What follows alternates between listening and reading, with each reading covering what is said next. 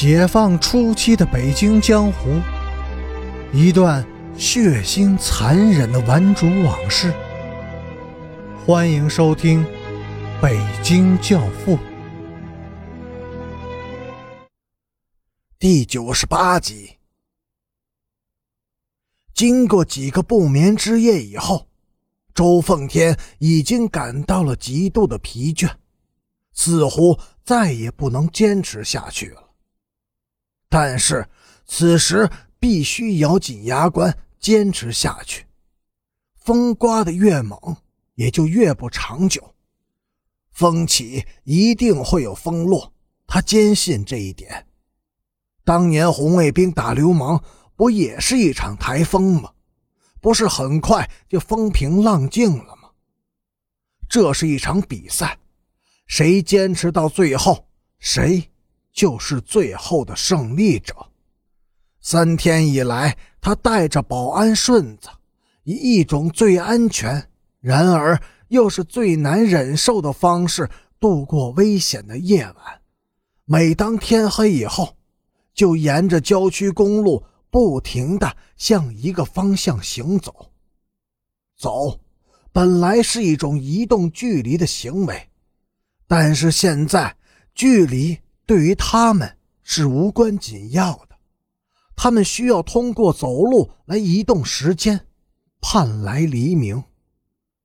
走过丽水桥以后，顺子实在走不动了，他腿一软，跪在了公路上，呜呜的哭了起来。周凤天和保安停下来等他，他们默默的看着他哭，谁都没有说话。哭够了。顺子又艰难地站了起来，挣扎着往前走。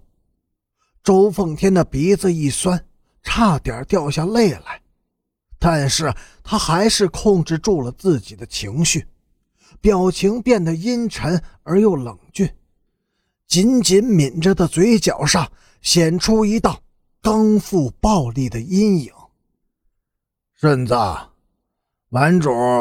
不是那么容易当的，有一恶必有一报，咱们谁的下场都不会好的。能熬得住苦的多混两天，熬不住的早成正果。你自己掂量着看吧。我能熬。顺子哽咽着说。又走了很久。顺子被一块石头绊倒了，他顺势就趴在了地上，再也不起来了。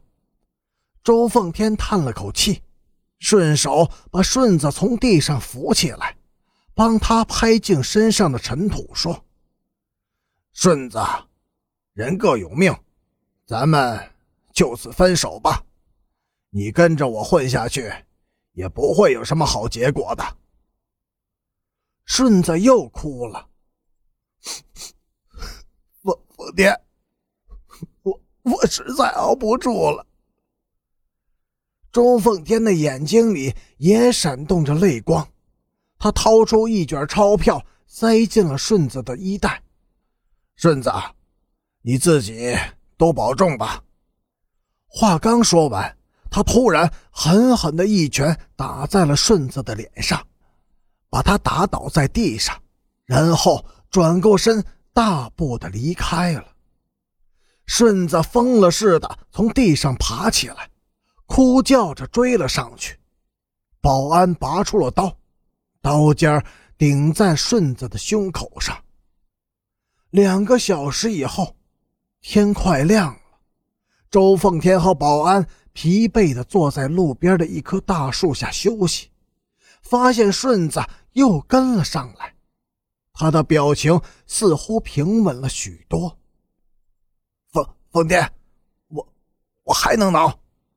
周凤天站起来，望着顺子那张满是灰尘和泪痕的脸，凄凉地说：“顺子，我了解你，你是吃不了这份苦的。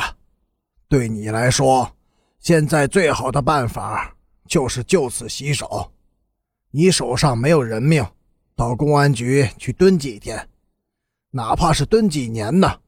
总会有出来的一天。以后就下定决心，安分守己的过日子。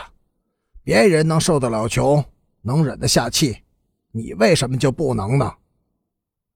奉天，你了解我，我是吃不了苦，但是你更了解，我也不可能真正的洗手不干。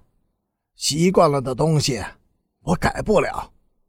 顺子悠悠地说：“奉天，我也不拖累你。”我自己先找个地方躲两天，这阵风过去以后，咱们再聚一起，行吗？周奉天无可奈何的拍拍顺子的肩膀说：“你自己拿主意吧。”说完，他拉着保安就走。奉天，你再等一等。